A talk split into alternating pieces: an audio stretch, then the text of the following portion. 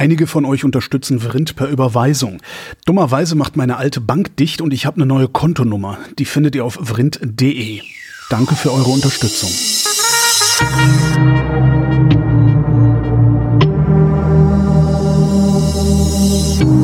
Wer redet, ist nicht tot.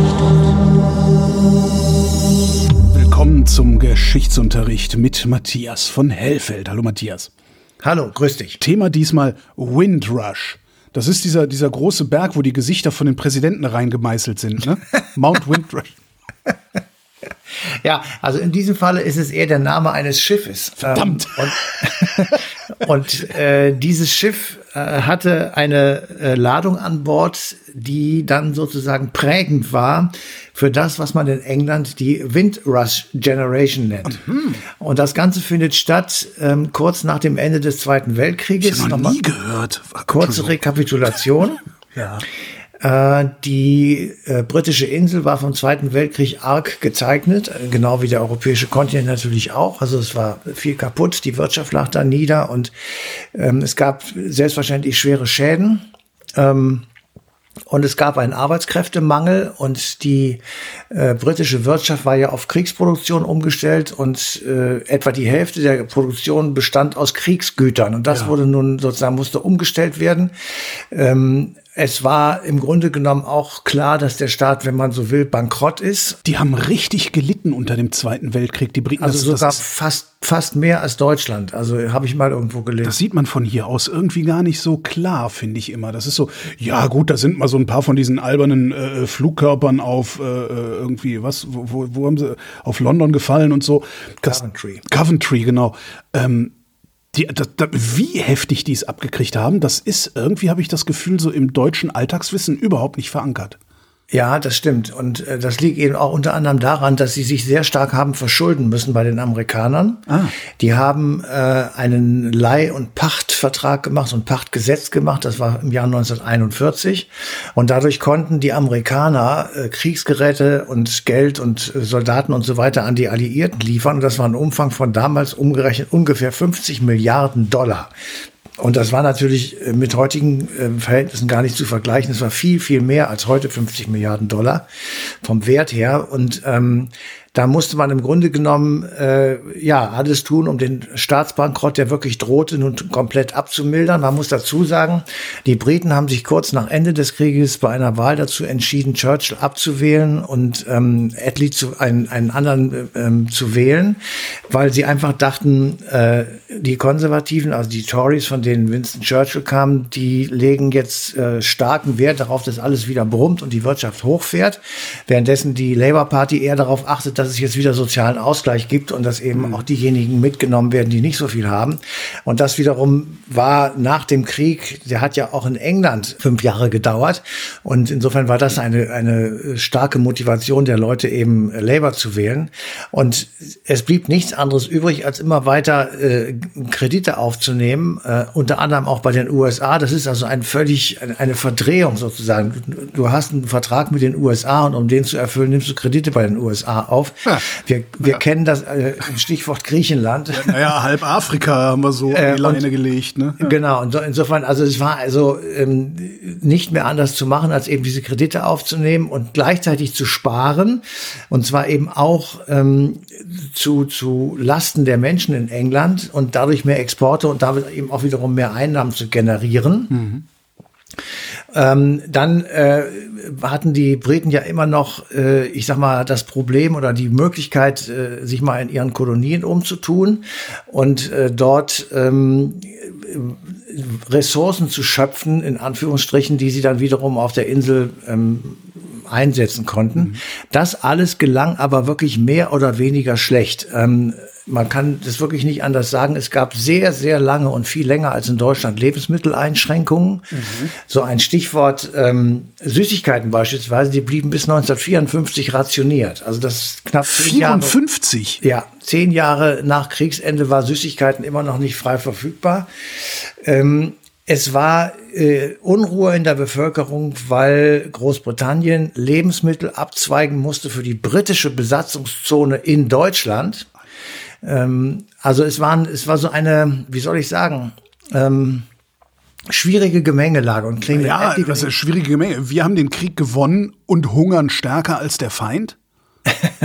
ja, äh, Das ist ja völlig absurd. Also da, da ist ja eigentlich ein Wunder, dass die nicht komplett durchgedreht sind. Also Naja, sie sind insofern durchgedreht, als sie eben Labour Party gewählt haben, als Ausdruck der Unzufriedenheit. Äh, das wird, wird dir wahrscheinlich nicht äh, hinreichend erscheinen, aber, damals vielleicht schon, ja. aber ähm, er, also der neue Regierungschef war Clement Attlee.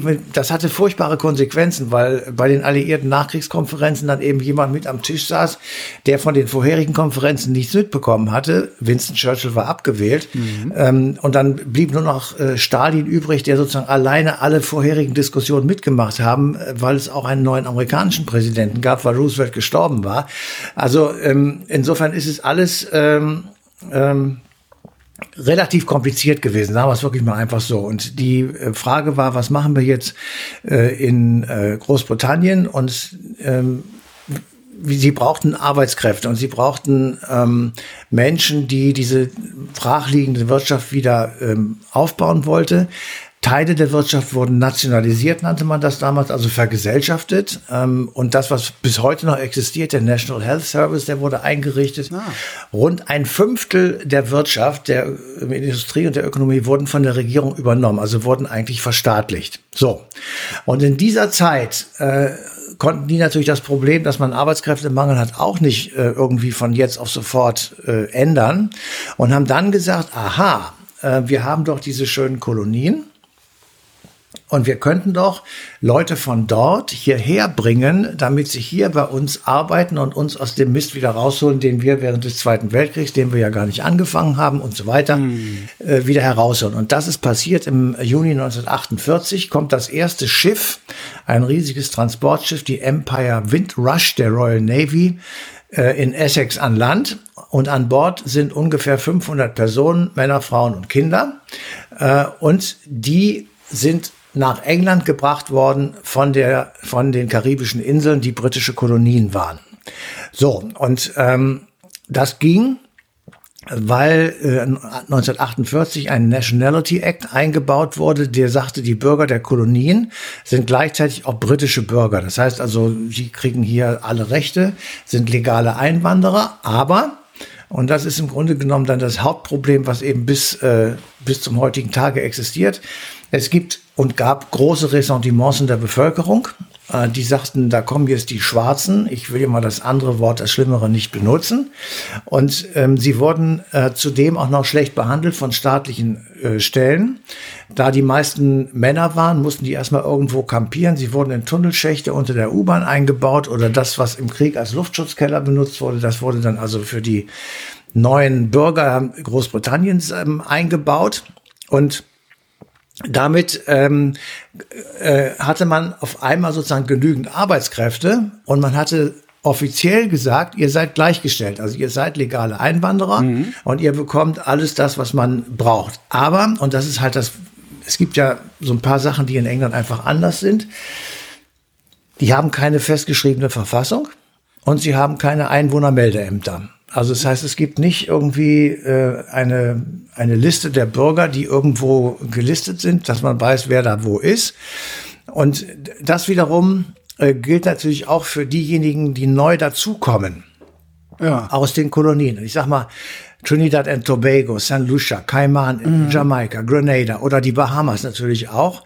Und von diesen Inseln sind die Leute jetzt gekommen mit dem Schiff, also mit der Windrush und mit vielen anderen Schiffen die nächsten Jahre über, sodass du am Schluss des Tages schon eine größere Anzahl von Menschen ähm, in, auf der Insel leben hattest, die dann arbeiten gegangen sind. Das ging eine ganze Zeit lang gut, bis es irgendwann, ähm, ich sag mal, diese Ressentiments gegen Ausländer ähm, so überhand genommen haben, dass man sagt, wir müssen jetzt irgendwas machen. Und dann kommt es zu einem, ja, ähm, wie soll ich sagen, zu einem Zeitungsartikel, sagen wir es mal vorsichtig, Ja. in dem eine Frau aus Jamaika, weil sie die Schnauze einfach voll hat, weil sie so diskreditiert wird und einfach nicht mehr weiter kann, erzählt, was sie seit 50 Jahren in Großbritannien erlebt hat. Ja, sie ist illegal gewesen, sie sollte abgeschoben werden, sie wurde, Aber im Moment, die konnte doch gar nicht illegal sein, weil Die ja, sie wurde als illegale eingestuft, weil, und jetzt kommt es ja, du musst Aufenthaltsgenehmigungen haben, aber wenn du die nicht bekommst, hast du Schwierigkeiten bei der Wohnungssuche, ja. bei der Nutzung des National Health Systems, ja. beim Arbeitsplatz. Du hast keine Papiere und ihre Kinder auch nicht. Das war so lange kein Problem, wie sich keiner darüber beschwert hat. Ja. Als aber Ausländerfeindlichkeit stärker wurde, kam dann die äh, britische Regierung, wir sind jetzt schon Mitte in den 2010er äh, Jahren, okay. auf die Idee, ach, die sind ja, eigentlich sind die ja illegal. So. Und jetzt kommt es, ähm, dass wir kennen alle noch Theresa May. Mhm. Äh, die begnadete britische Regierungschefin. Nee, die begnadete, das war Liz Truss. okay. Also, ähm, die hat folgenden Satz getan, und den muss man sich wirklich auf der Zunge zergehen lassen, bevor man kotzt. Ich zitiere ihn. Das Ziel ist es, hier in Großbritannien ein wirklich feindliches Klima für illegale Migranten zu schaffen. Zitat Ende. Jo. Und dann, das, das war, als sie Innenministerin war. Und dann ermunterte ihr Ministerium, Engländer, Bürger zu, zu denunzieren, also Fremde zu denunzieren, wenn sie der Meinung waren, dass diese Nachbarn Illegale waren. So. Aber illegal waren sie, weil sie gar nicht anders konnten, als illegal zu sein, weil sie keine Papiere bekamen. Das heißt, das war die self-fulfilling prophecy. Du, du lässt Leute ähm, ins Land, sagst, du bist herzlich willkommen, verpasst ihnen nur wörtlich oder durch Äußerungen einen ähm, akzeptierten Status, gibst ihnen aber keine Papiere in die Hand. Das hat einen ziemlichen Skandal ausgelöst, nämlich den berühmten Windrush-Skandal. Im Zuge dieser äh, Diskussion mussten also Leute zurücktreten und es kam dann noch ein paar Jahre später wieder, als sie dann mittlerweile Minister, äh, Premierministerin war. Da musste dann ihre ähm, Innenministerin zurücktreten, die sich dahinter gestellt und so weiter. Also es war ein, es war ein, ein langer Skandal. Es geht tatsächlich um einige hunderttausend Menschen ja. und die haben natürlich alle Kinder bekommen. Und die leben jetzt in Großbritannien, die wissen gar nicht, äh, oder die waren vielleicht noch nie auf Trinidad and Tobago oder sowas. Ja, die sind, das ist wie mit den türkischen Kindern bei uns, die in der dritten Generation hier sind oder sowas. Die sind in Wanne Eickel geboren und sind mehr Deutsche, vielleicht sogar noch bessere in Deutsche, genau. Deutsche als Türken. Also meine türkischen Nachbarn sind Deutscher als ich, weil die putzen ihr Auto öfter als ich. Siehst du. Und, Siehste. Äh, ja. So, und ähm, das Ganze ist immer noch äh, sozusagen ein inner ähm, britisches oder englisches Problem, aber es ist eben wieder hochgekommen bei der Brexit-Debatte. Mhm. Ähm, da wurde auch genau so argumentiert, man müsse jetzt den Anteil der Ausländer auf der Insel verkleinern, man muss äh, die Leute aus dem Sozialsystem rausschmeißen, äh, man muss das Gesundheitssystem entlasten, man muss den Zuzug bremsen. Das waren alles so verklausulierte ähm, ausländerfeindliche Sprüche, die während dieser ähm, Kampagne dann gelaufen sind. Und auch offizielle Regierungsstellen sozusagen haben Vorbehalte gegen Ausländer äh, geäußert, haben Rufe gemacht, dass man also die Zahl reduzieren muss und haben einfach Regeln aufgestellt, die man als, als Fremder, als Ausländer gar nicht einhalten kann. Und das gilt aber auch für uns, will ich nur mal sagen. Also wenn wir hier sagen, Ausländerkriminalität ist viel höher als einheimischen Kriminalität, wenn man mal diesen Gegensatz ähm, aufstellen will, mhm. dann liegt das unter anderem daran, dass wir gegen bestimmte Auflagen oder Gesetze gar nicht verstoßen können, weil die für uns nicht gelten. Ja. Zum Beispiel das Aufenthaltsrecht. Und ähm, wenn du das alles dazu nimmst, dann ist natürlich die Kriminalität äh, bei Leuten, die hier zugezogen sind, äh, eine ganz andere und möglicherweise auch eine höhere als bei uns, die wir hier schon äh, geboren wurden. Das und du hast natürlich auch noch, was äh, bei solchen Diskussionen immer gerne, ich glaube sogar absichtlich übersehen wird, ist, Einwanderung findet meistens in äh, die sozialen Brennpunkte hinein statt. Ähm, und in diesen sozialen Brennpunkten hast du naturgemäß, könnte man fast schon sagen, aber nee, das, das stimmt nicht. Und in diesen sozialen Brennpunkten hast du halt eine höhere Kriminalität. Und wenn der Bevölkerungsanteil prinzipiell höher ist, ist bei gleich großer relativer Kriminalität der Anteil dieses kriminellen Bevölkerungsanteils höher. Habe ich mich So jetzt richtig das. ausgedrückt? Aber du, you get the point, genau. Ja. Yes, I, I got it. Äh, so, und äh, das, aber das Problem schleppen die bis heute mit Ja. sich rum. Also die haben 1948 angefangen, Leute aus den Kolonien ins Land zu holen, weil sie Arbeitskräfte gebraucht haben. Und sie haben sie genauso wie wir das gemacht haben, etwas später mit Menschen aus äh, der Türkei, aus Griechenland, aus Italien. Äh, Wir haben dann gesagt, wir, äh, wir brauchen Arbeitskräfte, aber es kamen Menschen. So, und wenn wir sie nicht gleichstellen und nicht legalisieren, und zwar in allen Punkten und das Ausländerrecht weglassen und sagen, das ist Quatsch, weil wer hier lebt, der lebt unter dem gleichen Recht wie du und ich. Ähm, wenn, so, solange das so ist, solange schüren wir damit Ressentiments und solange schaffen wir eine, eine hohe Dunkelziffer an Gewalt und äh, Kriminalität eben gegen diese Zugezogenen. Na, und auch in die andere Richtung, weil das Ressentiment funktioniert auch andersrum. Wenn, wenn du in der dritten Generation immer noch nicht äh, an Ja, dem Land, das- an dem, das- in dem du lebst stimmt. und Steuern zahlst und sowas teilnehmen darfst, sagst du dir halt irgendwann auch, ja, dann leck mich doch am Arsch. Ja, Also dann äh, ziehst du dich eben in deine, äh, was weiß ich, Subkulturen zurück wieder. Ja. Ja, ja. Und das ist eben tatsächlich auch, und deswegen ist das so, äh, ist zwar lange her, schon 1948, aber durch den Brexit ist es eben wieder hochgekommen, weil es tatsächlich auf der Insel einen, einen wirklich grundierten Ausländerhass gibt äh, und Rassismus, äh, der eben äh, bis in die höchsten Stellen geht, wie man bei Theresa May hat lesen können oder hören können. Und ähm, mir, mir ist das wirklich ein völliges Rätsel, anstatt dankbar zu sein, dass sie das Land wieder aufgebaut haben oder mitgeholfen haben, es aufzubauen, genauso wie bei uns. Also wir hätten den wirtschaftlichen Aufschwung in den 60ern nicht ohne Einwanderung und ohne sogenannte Gastarbeiter, von da, damals nannte man sie so, äh, hinbekommen, die ja zu großen Zahlen aus Italien und äh, später aus der Türkei zu uns gekommen sind. Und das hätten wir schon die ganze Zeit nicht gemacht. Wir hätten auch schon 1880 den Industrialisierungsaufschwung nicht hinbekommen, wenn nicht polnische Bergarbeiter zu uns gekommen wären und so weiter. Genau, ja. Ja, äh, das ganze Ruhrgebiet ist voll davon. Also äh, wir, wir kriegen es offenbar nicht hin und das ist dieses Windrush ist echt ein, ein Beispiel dafür, einfach mal sich zurückzulehnen und zu sagen, das sind äh, genauso Menschen wie wir und äh, du und ich sozusagen und die haben halt eine andere Sprache und die sehen etwas anders aus. That's it. Was ich an dieser Sache so erschütternd finde gerade, ist, dass sich eine Innenministerin Theresa May hinstellen kann, sowas sagen kann, auch wenn das auf eine Art und Weise ja letztendlich auch nur das beschreibt, was wir zum Beispiel mit Frontex an, an, an den europäischen Außengrenzen äh, veranstalten, ne? diese Pushbacks, die da passieren in, in Ja. Griechenland und so, ist ja letztlich nichts anderes als ein möglichst unattraktives Bild zu zeichnen, damit der Nächste sich gar nicht erst auf den Weg macht. Moment, Aber, Moment, das ja. aber, aber was, was ich so krass finde, ist, also wir, wir machen das, das kann man so interpretieren, was wir da machen.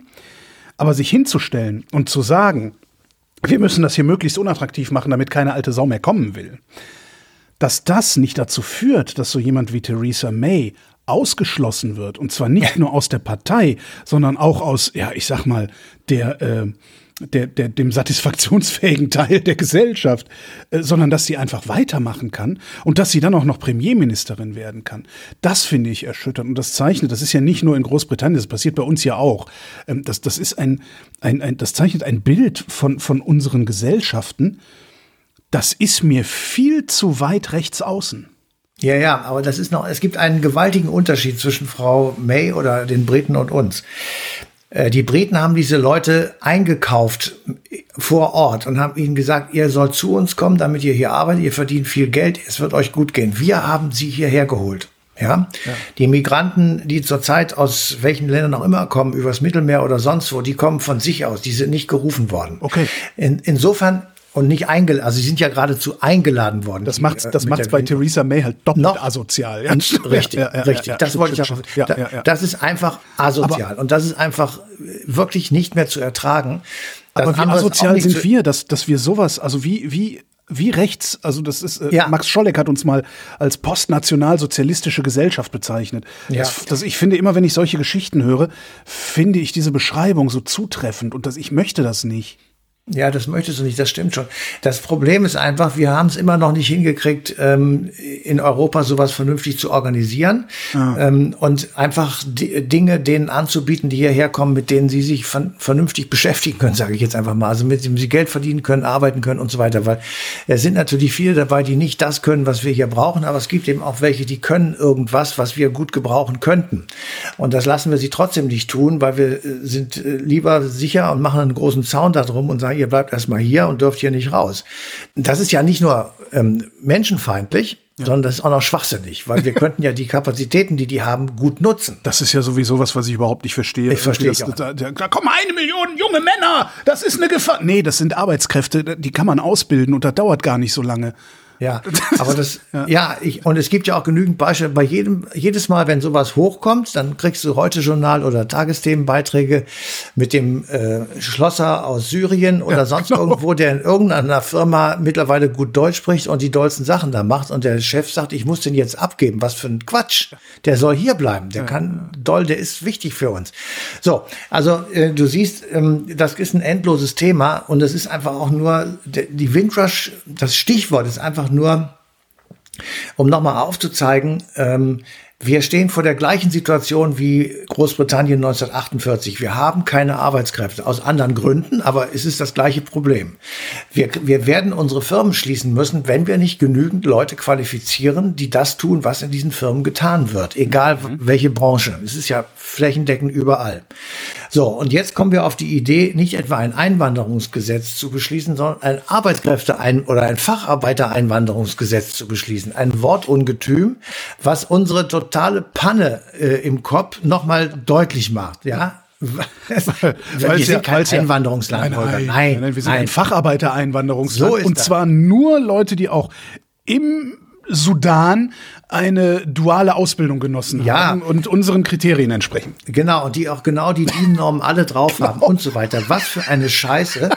ähm, aber äh, ja, man, man kann dann nur kopfschüttelnd davor stehen und sagen, irgendwie, äh, wir werden es irgendwann wahrscheinlich mit brutaler Härte begreifen und sagen, wir müssen das jetzt machen, das hilft nicht. Ja. Ähm, genauso wie die Briten irgendwann begreifen werden, dass das einfach völlig bescheuert war, alle Fremden, sogenannten Fremden oder Ausländer rauszuschmeißen und dann rumzujammern, dass keiner mehr die Lkw fährt. Ja, ja natürlich ist das so.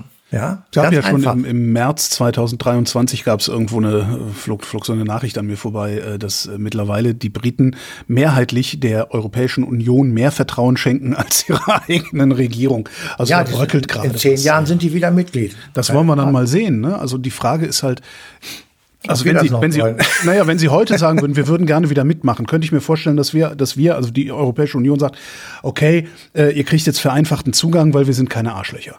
Ja, weil, ne, was, also, ihr seid ja, wir sind ja Geschwister, eine große Familie, kommt wieder rein durch die Tür.